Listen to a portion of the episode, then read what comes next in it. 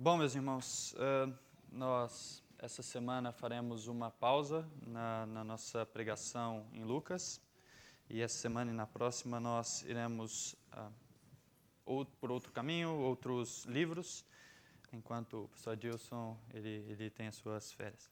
Hoje eh, eu irei dar a pregação e o estudo no livro de Salmos, o Salmo de número 32. Nós veremos através do Salmo, que é um salmo de confissão de Davi, é um daqueles salmos da, que Davi confessa o seu pecado, mas também é um salmo didático. É um salmo que ensina pela experiência de Davi pelo que ele fez e ele refletindo sobre o seu pecado, que nós falaremos, sobre como ele agiu perante o seu pecado, o que ele encontrou de Deus. Qual, o que ele encontrou de Deus, que foi o perdão de Deus, que o tornou bem-aventurado, tornou abençoado. Vamos à leitura da palavra de Deus então. Salmo de número 32, o salmo todo. Assim diz a palavra de Deus. Bem-aventurado aquele cuja iniquidade é perdoada cujo pecado é coberto. Bem-aventurado o homem a quem o Senhor não atribui iniquidade e em cujo espírito não há dolo. Enquanto calei os meus pecados, envelheceram os meus ossos pelos meus constantes gemidos todo o dia, porque a tua mão pesava dia e noite sobre mim. E o meu vigor se tornou em sequidão de estio. Confessei-te o meu pecado, e a minha iniquidade não mais ocultei. Disse: Confessarei ao Senhor as minhas transgressões, e tu perdoastes a iniquidade do, seu, do meu pecado. Sendo assim, todo homem piedoso te fará súplicas em tempo de poder encontrar-te. Com efeito, quando transbordarem muitas águas, não o atingirão. Tu és o meu esconderijo, tu me preservas da tribulação e me cercas de alegres cantos de livramento. Instruir-te-ei e te ensinarei o caminho que deves seguir, e sob as minhas vistas te darei conselho. Não seja como o cavalo ou a mula, sem entendimento, os quais, com freios e cabrestos, são dominados. De outra sorte não te obedecem. Muito sofrimento terá de curtir o ímpio, mas o que confia no Senhor, a misericórdia o assistirá. Alegrai-vos no Senhor e regozijai-vos, ó justos. Exultai vós todos que sois retos de coração. Vamos orar. Senhor meu Deus, chegamos diante de Ti, Pai, para pedir e clamar, Senhor, que o Senhor tenha misericórdia de nós, que o nosso coração possa ser ferido pela tua palavra, Senhor, que nós possamos ouvir a tua palavra e desejar e praticar a tua palavra. Coloque em nós um coração puro, um coração ah, sedento por confessar os nossos pecados, para encontrarmos o perdão e a verdadeira alegria que só é encontrada em Ti, Senhor. Abençoe a Tua palavra. Essa é a nossa oração, em nome de Cristo. Amém. Meus irmãos, é, um contexto desses salmos. Salmo de número 32, como eu disse, é um salmo de confissão. É, e o contexto desse salmo parece que é próximo do Salmo 51, aquele salmo, para quem conhece, que Davi confessa o seu pecado, e pecado este em que ele adultera com Betseba, enquanto ah, Israel estava em guerra, esse é o contexto, Israel estava em guerra, ele estava no seu palácio, então ele vê aquela mulher, ele ah, toma para si aquela mulher, e ela engravida, e depois uh, de, de engravidar, Davi, então, tenta enganar Urias, que era marido de, de, Betseba. Então ele chama da guerra, traz Urias, de todo jeito faz com que ele se deite com, com, com sua esposa, mas ele não faz. Urias se mantém uh, firme na, na, na, promessa que aqueles que saíam para a guerra faziam, de não se deitar com, com suas mulheres. Então Davi vê que isso não ia dar certo, então ele manda Urias de volta para a guerra. E junto com Urias, Davi escreve uma carta e diz: Ponha Urias na linha de frente e deixe-o onde o combate estiver mais violento, para que seja ferido e morra. Então nós vemos a maldade de Davi, do pecado de Davi, então, vemos a cobiça, vemos o adultério, vemos ah, o assassinato, nós vemos tudo isso em Davi. E depois que Israel vence a guerra, Urias morre, ah, tem toda aquela celebração. Davi parecia uh, estar tranquilo, parecia estar vivendo sua vida. Então ele toma uh, Batseba como esposa, porque o seu marido morreu, e ele então tenta viver numa normalidade. Mas então Deus manda um profeta chamado Natan. E o profeta ele conta uma história. Ele diz: Davi, tem dois homens que vivem nessa cidade. Um que é muito rico, tem uh, cordeiros, uh, tem muitos bois, e tem o pobre, que não tem nada, senão uma cordeirinha. E essa cordeirinha é tão preciosa que ele a trata como se fosse uma dos seus filhos. Até dorme em seus braços. Então, em um determinado momento, chega nessa cidade um visitante do rico. E o rico, tendo tudo aquilo, vai até o, a casa do pobre, toma essa cordeirinha, mata e entrega para, para servir ao rico, aquela pessoa que estava na sua casa. Então, Davi fica irado, o texto diz que Davi, com ira, diz: Juro pelo nome do Senhor que o homem que fez isso merece a morte. Então Natan aponta o dedo na cara de Davi e diz: Tu és esse homem. Você tinha todas as coisas, você tinha tudo e muito mais eu lhe daria. Mas você cobiçou, adulterou e assassinou. E é nesse momento que nós temos o relato, está em 2 Samuel, capítulo 11 e 12. É nesse momento que Davi, então, cai em si. Que ele persegue, percebe a malignidade do seu pecado e ele confessa ao Senhor.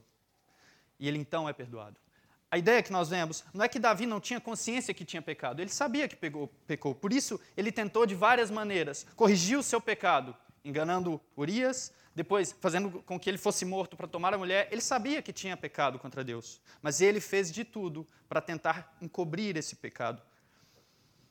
Mas então, ele caindo em si nesse, nesse texto, nós vemos que ele confessa e prontamente é perdoado por Deus.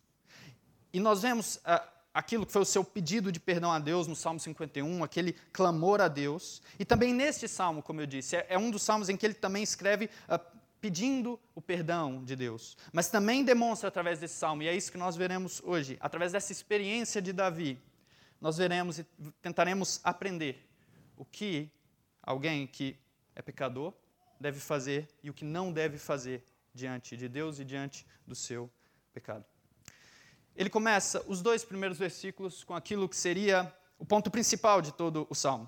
Bem-aventurado aquele cuja iniquidade é perdoada e cujo o pecado é coberto. Bem-aventurado o homem a quem o Senhor não atribui iniquidade e em cujo espírito não há dolo.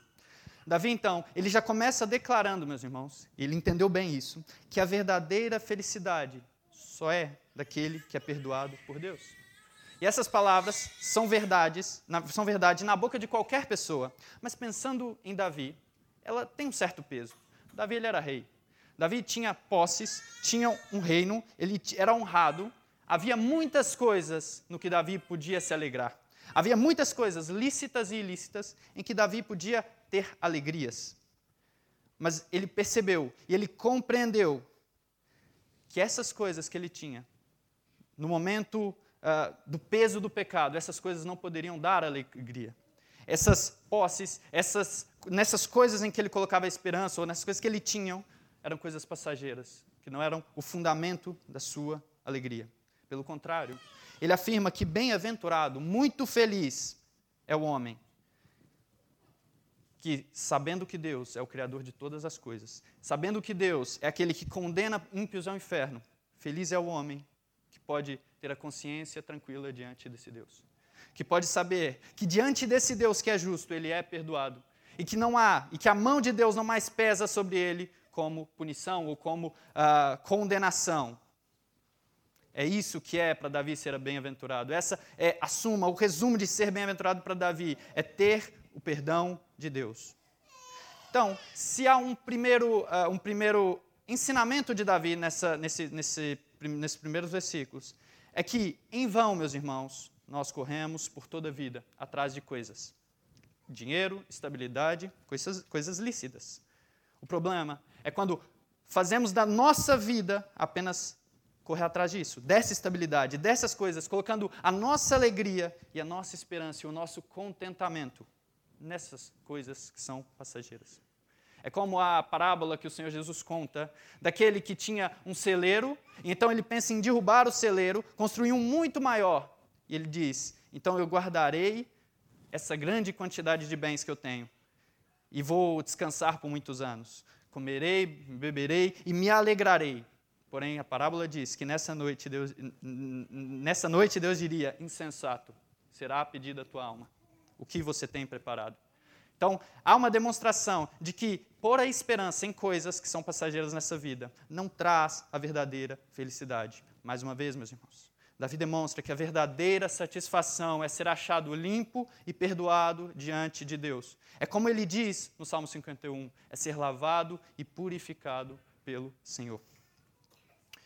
Ainda nesses dois primeiros versículos, Davi demonstra que essa bem-aventurança, que é ser perdoado por Deus e é alcançada pelo perdão de Deus, exige que primeiro nós reconheçamos que nós precisamos do perdão de Deus.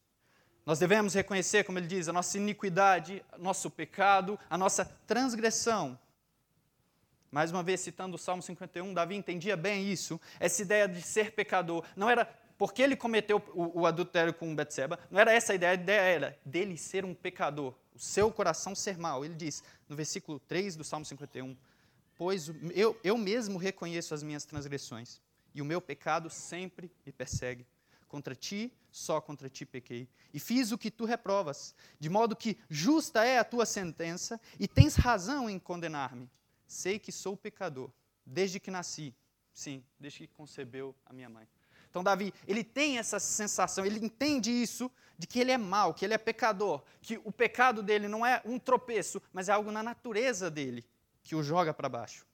E é nesses versículos que nós vemos do pecado, da maldade, é aqui que nós vemos o quão a Bíblia é atual. Meus irmãos, independentemente das épocas, dos séculos, dos costumes e dos variados problemas que atingiram a sociedade durante toda a história, o principal problema é comum a todos nós, meus irmãos, é o pecado. Desde Davi, desde uh, dos profetas, o pecado, o maior problema da, da, da raça humana é o pecado, é sermos pecadores. E a Escritura ela demonstra isso muito claramente. Nós somos pecadores, como diz Paulo. Todos nós pecamos. Não há justo. Todos os homens, então, estão afastados de Deus por causa do pecado, do pecado em que viemos ao mundo. Então, se há uma semelhança entre nós e Davi, não é que nós derrubamos gigantes, mas é que assim como ele, somos covardes, cobiçadores, adúlteros e assassinos. Somos maus como Davi. E meus irmãos, reconhecendo então que somos semelhantes a Davi na sua maldade, no seu pecado, nós devemos ver então, através da sua experiência, tentar aprender aquilo que Deus ensina, ensinou através da vida de Davi e o que pode ensinar para nós hoje. Devemos ver qual o caminho que deve e que não deve ser percorrido para alcançar o perdão. Davi, então, reconhecendo isso, reconhecendo o seu pecado, ele agora demonstra um caminho pelo qual ele percorreu, que nós não devemos percorrer. Versículos 3 e 4. O versículo 3 diz: Enquanto calei os meus pecados, envelheceram os meus ossos pelos meus constantes gemidos todo dia. Então, Davi, agora, no versículo 3, refletindo sobre essa sua experiência, que enquanto ele não se reconheceu, não confessou como um pecador, apesar de saber que tinha pecado, mas ele se manteve em silêncio, se manteve obstinado em seu pecado e não o confessou, então ele sentiu, meus irmãos, o peso do pecado. Ele, como eu disse, ele cometeu aquele pecado, mas ele tentou de várias formas consertar o pecado por ele mesmo. Tentou é, se casar com Betseba depois da morte de Urias, tentou fazer com que Urias voltasse da guerra para se deitar com Betseba, para achar que o filho era de Urias. Então Davi, ele tinha consciência do seu pecado, mas o que ele fez foi tentar ao seu jeito, ao seu próprio modo, consertar e se corrigir e fazer com que aquela culpa uh, saísse da sua consciência. Ele achou que talvez o tempo faria com que a sua consciência deixasse de o afligir, a culpa pelo pecado deixasse de afligir. Porque, como eu, como eu disse, meus irmãos, apesar de nós lermos a Bíblia, em apenas em dois capítulos nós vemos toda essa história, isso demorou um certo período. Não é como se Davi tivesse adulterado num dia e no outro ele tivesse arrependido. Não. Passou um bom período até que ele tivesse diante de Natan reconhecendo o seu pecado. Então, meus irmãos, nós vemos nisso que ele tentou achar o consolo para o seu pecado ah, de todas as formas. E por causa disso, ele compreendeu bem que ele se calando, os seus ossos envelheceram. A ideia, meus irmãos, é que ele sentiu de tal forma o peso pelo seu pecado. E por não confessar a Deus, aquele seu pecado esmagou a sua consciência. A ideia é que ele sentiu uma angústia tão profunda em sua alma que essa angústia uh, vinha para o seu exterior, ao ponto dele sofrer externamente, sofrer uh, fisicamente, Sofrer por não, por como ele diz, gemer todo dia. É como se você não tivesse paz e não tivesse consolo. Mais uma, vez, mais uma vez, nós vemos aqui que não eram as coisas e o status e a honra que Davi tinha que lhe dava consolo. Não foi nessas coisas que ele encontrou a verdadeira alegria. Davi então demonstra que o pecado não confessado é destrutivo e corrói aquele que não confessa. E o versículo, de, versículo 4, ele continua a sua reflexão e ele é, contraria a ideia, muitas vezes, que nós temos, essa ideia moderna que existe, de que Deus, ele é um Deus tão amoroso que não pune ímpios nem disciplina seus filhos. Pelo contrário, meus irmãos, Davi ele diz: é, Meus ossos envelheceram pelo constante gemido do meu pecado, porque a tua mão pesava dia e noite sobre mim, e o meu vigor se tornou em sequidão de estio. Davi entendeu que aquele peso, aquela dor, aquele sofrimento, por ele não confessar, vinha porque a mão de Deus pesava sobre ele. Era a própria mão de Deus pesando sobre Davi. Isso demonstra que Deus ele não é passivo para tratar de nós. Não, ele é ativo. A sua mão pesa sobre ímpios, pesa sobre cristãos que estão é, em obstinação no pecado, que não, não confessam o seu pecado. A mão de Deus pesa. E isso feriu Davi. Era isso que fazia com que a alma de Davi entrasse em angústia. Era a mão do próprio Deus. E essa ideia de Deus pesar a mão, tanto é, principalmente sobre aqueles uh, os ímpios, é algo muito claro nas Escrituras. Salmo 5, 5 diz: Os arrogantes não subsistirão diante dos teus olhos. Detesta a todos os que praticam maldade. Salmos número, é, capítulo 11, versículo 5. O Senhor prova o justo e o ímpio, e sua alma odeia ao que ama a violência. Provérbios 11, 20. A abominação para o Senhor são os perversos de coração, mas os que são perfeitos em seu caminho são o seu deleite. Meus irmãos, contrariando a ideia de que Deus odeia o pecado e ama o pecador, não, Deus odeia o pecado e abomina o pecador que não se arrepende. A ira de Deus, ela é derramada sobre indivíduos, não sobre coisas abstratas. Deus não tem ira de certas coisas, não. Ele tem ira de indivíduos que praticam a iniquidade. Por isso, e isso que Davi nos ensina, que Deus abomina pecadores impenitentes, pecadores que não se arrependem.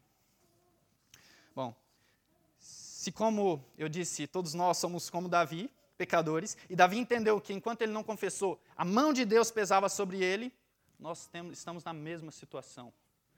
Se nós andamos obstinados quanto ao nosso pecado, se não reconhecemos a nossa miséria espiritual, a nossa natureza pecaminosa, a mão de Deus está sobre nós e a sua ira é derramada sobre nós. E isso pode trazer um grande desespero, porque ter o próprio Deus contra nós, quem nos salvará? Não há salvação se a mão de Deus pesa sobre nós, meus irmãos.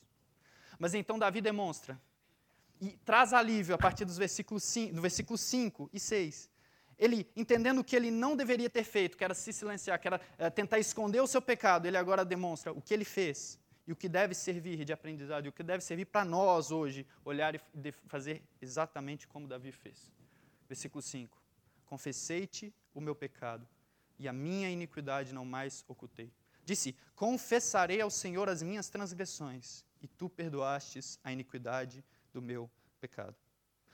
Mais uma vez, eu digo que isso é um alívio, porque esse mesmo Deus que pesa a sua mão de forma irada sobre pecadores impenitentes é o mesmo Deus gracioso e misericordioso que sempre está pronto a perdoar os pecadores que sinceramente confessam seus pecados.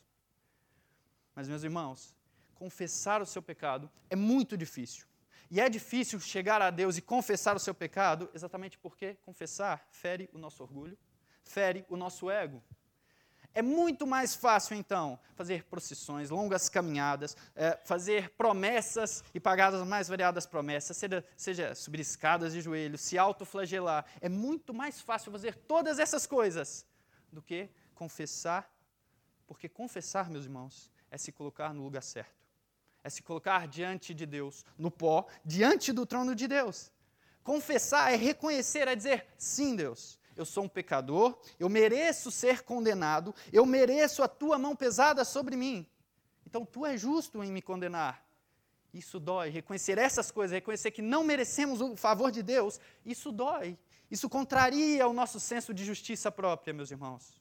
Mas também chegar e confessar a Deus é chegar nesse, diante desse trono de forma humilde e dizer que se confessarmos os nossos pecados, como diz João, Ele é fiel e justo para nos perdoar e nos purificar de toda injustiça. A ideia então é que nós chegamos diante do trono de Deus reconhecendo quem nós somos, mas reconhecendo também que o perdão vem porque Ele diz que perdoaria pessoas e uh, pecadores que se arrependessem e confessassem o Senhor. Então, a confissão, além de chegar, de se derramar diante de Deus, é não só chegar com palavras, mas é falar com o coração, é rejeitar o nosso pecado como repulsivo, meus irmãos, é ter um ódio em nosso coração contra aquilo que nos separa de Deus. Então, confissão a Deus, a genuína, é rejeitar o nosso pecado como repulsivo e como algo que desagrada a Deus e nos coloca contra a sua ira. Por isso diz Provérbios que quem esconde os seus pecados não prospera, mas quem confessa e os abandona encontra misericórdia. E assim, meus irmãos, quando aproximamos diante dessa, de, do trono dessa forma, forma humilde, reconhecendo que somos pecadores, com essa sincera confissão é que nós encontramos a reconciliação divina. E Davi, ele parte para o versículo 6 e diz: Sendo assim, todo homem piedoso te fará súplicas em tempo de poder encontrar-te. A ideia é que Davi agora, ele vindo, falando de si, falando: Olha, eu sou mal, eu reconheço todo o meu pecado e eu fui perdoado quando cheguei de forma sincera, com uma confissão sincera diante de Deus. Sendo assim, todo homem, Davi está falando, se eu fui perdoado, qualquer um pode também encontrar esse perdão. Qualquer um, confessando ao Senhor, pode ser perdoado. Qualquer um, independente do seu pecado, independente uh, do que ele cometeu e da sua maldade, qualquer um pode encontrar o perdão do, do Senhor Deus. Porque Deus está sempre, sempre pronto, meus irmãos, como eu disse, para perdoar pecadores que se arrependem. Então, Davi demonstra que, mesmo que ele sendo perdoado, qualquer um que se encontra em angústia e sofrimento por causa do pecado, que confessando ao Senhor Deus, ele será perdoado. Deus derramará a sua graça, a sua misericórdia sobre ele. E Davi continua ainda no, restante do versículo 6 até o versículo 8, e ele agora começa a refletir em sendo perdoado e qualquer um podendo ser perdoado por Deus. Ele começa a refletir sobre aquilo que se recebe, as bem-aventuranças daquele que é perdoado. Ele diz, ainda continuando o versículo 6, com efeito, quando transbordarem muitas águas, não o atingirão, porque tu és o meu esconderijo, tu me preservas da tribulação e me cercas de alegres cantos de livramento instruir-te-ei e te ensinarei o caminho que deves seguir, e sob as minhas vistas te darei conselho. Meus irmãos, ele demonstra aqui nesses versículos que a misericórdia de Deus é tal que ele, além de nos perdoar, perdoar aqueles que confessam, ele também se torna o nosso refúgio, o nosso esconderijo, em quem pode ser encontrado a preservação no tempo da angústia e da tribulação. Essas tribulações e angústias que nos atingem mas seremos não livres da tribulação, porque sofreremos, mas seremos preservados no meio da tribulação. Essa é a ideia. Quando nós vemos o povo do Senhor no Antigo Testamento, saindo do Êxodo, ele foi preservado da tribulação que desceu sobre aquele local. E nós vemos que Deus ele sempre protegeu o seu povo no meio das tribulações. E essa é a ideia de Davi, é que mesmo que as tribulações cheguem, que as angústias cheguem diante dele, em Deus ele encontrará o refúgio e a sua fortaleza. É no meio da angústia encontrar o consolo e a proteção de Deus. É por isso que no Salmo 46 ele clama, dizendo: Deus é o nosso refúgio e a nossa fortaleza. Auxílio sempre presente na adversidade. Por causa disso, por ele ser o nosso auxílio e refúgio, não temeremos. Ainda que a terra trema e os montes afundem no coração do mar, ainda que estrondem as suas águas turbulentas e os montes sejam sacudidos pela sua fúria versículo 7. O Senhor dos exércitos está conosco, o Deus de Jacó é a torre segura. A ideia é essa, meus irmãos. Por mais que o mundo seja abalado, nós não tememos, porque em Deus temos o nosso refúgio. Davi, então, continua no versículo 8. E aqui é como se o próprio Deus pegasse a pena de Davi, a caneta de Davi e começasse a escrever. Ele toma, e no versículo 8 ele diz: Eu instruirei e te ensinarei o caminho que deves seguir, e sob as minhas vistas te darei conselho. Então, quem é perdoado, meus irmãos? Quem confessa e é perdoado vive sobre, o, sobre a proteção de Deus, mas também recebe Deus como seu Pai, como aquele bom pastor que cuida de si. Meus irmãos, nesses versículos está contida a ideia de Deus, como aquele pastor, o pastor que conduz as suas ovelhas, nos guiar pelo caminho, nos instruir pelo caminho que devemos seguir, nos puxando e nos uh, disciplinando quando é necessário, nos carregando sobre os seus ombros quando não conseguimos caminhar. Essa é a ideia de ter, caminhar sobre as vistas de Deus, debaixo dos seus olhos, é debaixo da sua proteção. E nós vemos, meus irmãos, como é belo essa ideia de ser perdoado por Deus. Como ser perdoado por Deus não é meramente ou somente, já seria algo incrível, mas não é só ser perdoado. Quando somos perdoados, Deus se aproxima de nós e nós somos aproximados dele. Então, se por um lado essa mão de Deus, como Davi diz, pesa sobre pecadores que não se arrependem, por outro, é essa mesma mão que é graciosa e que segura e que carrega e que protege aqueles que confessam ao Senhor Deus. Davi, então, caminhando uh, para a sua reflexão final, a partir do versículo 10 e 11. Ele faz o contraste final entre aqueles que são piedosos, os que confessam ao Senhor, os que se chegam diante do trono da graça de Deus reconhecendo que são pecadores, e os iníquos. Aqueles que, mesmo sabendo do seu pecado, não levam em conta a Deus. Vivem vidas, sabendo que são pecadores, mas não ligando para o peso do seu pecado ou para a culpa que o pecado traz. Ele diz, versículo 10: Mas o sofrimento terá de curtir o ímpio, mas o que confia no Senhor, a misericórdia o assistirá. Alegrai-vos no Senhor e regozijai-vos, ó justos. Exultem vós todos que são retos de coração. Muitas tristezas sofrerão aqueles iníquos que continuamente se opõem à vontade do Senhor. Mas, pelo contrário, aqueles que confiam no Senhor, meus irmãos, e confiar é confessar. Confiar é se lançar aos pés do Senhor Deus e dizer: Nós somos maus, nós não conseguimos e nós dependemos 100% da Sua graça e da Sua misericórdia. E é assim, esses recebem a misericórdia do Senhor. Esses recebem a misericórdia de ser perdoado, a misericórdia de ser protegido, a misericórdia de ser assistido. E quando recebemos a misericórdia, meus irmãos, é o maior atestado de que somos miseráveis. Porque só recebe misericórdia quem carece de misericórdia. E quando entendemos que nós temos essa misericórdia de Deus sobre nós, nós entendemos que, mesmo sendo mal, Ele é tão gracioso para nós. Caminhando para a conclusão e para uma, algumas aplicações.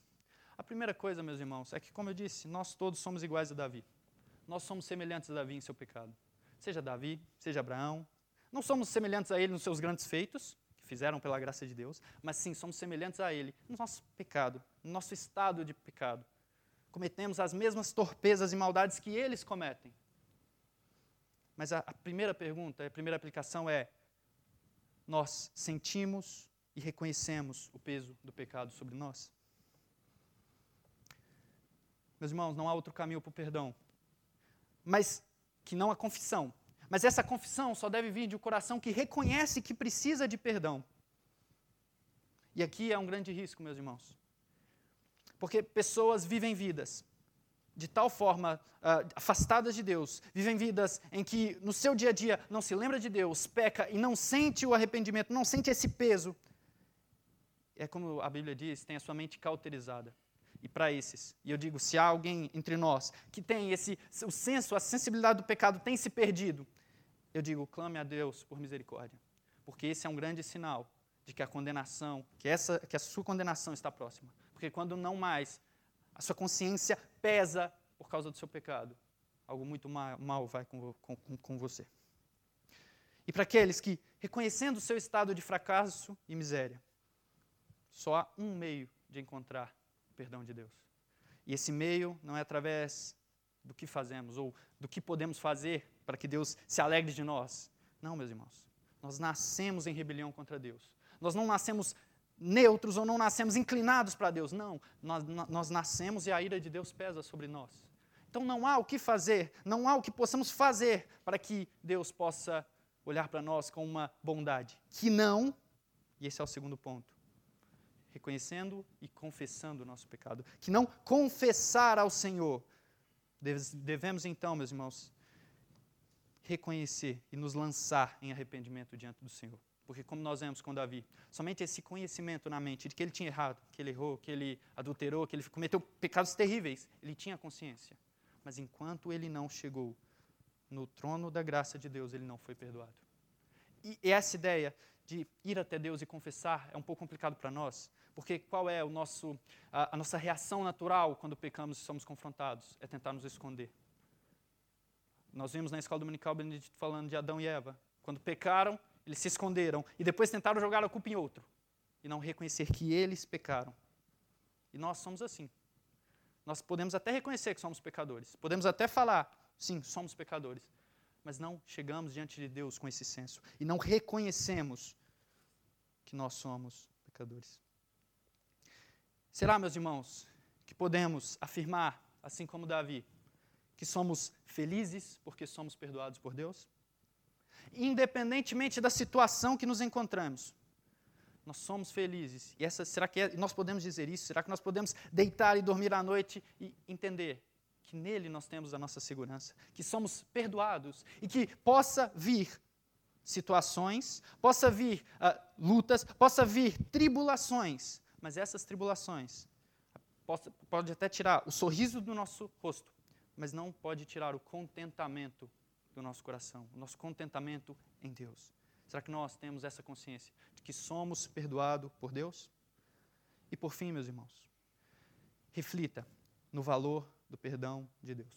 E, e aqui é essa ideia de se compreender que você é perdoado, que você confessou, reflita diariamente. E que o perdão de Deus seja constante na sua mente. Porque mesmo cristãos confessos, que creem em Deus, que são perdoados, podem, meus irmãos, por causa da correria da vida, esquecer do valor que é ser perdoado por Deus.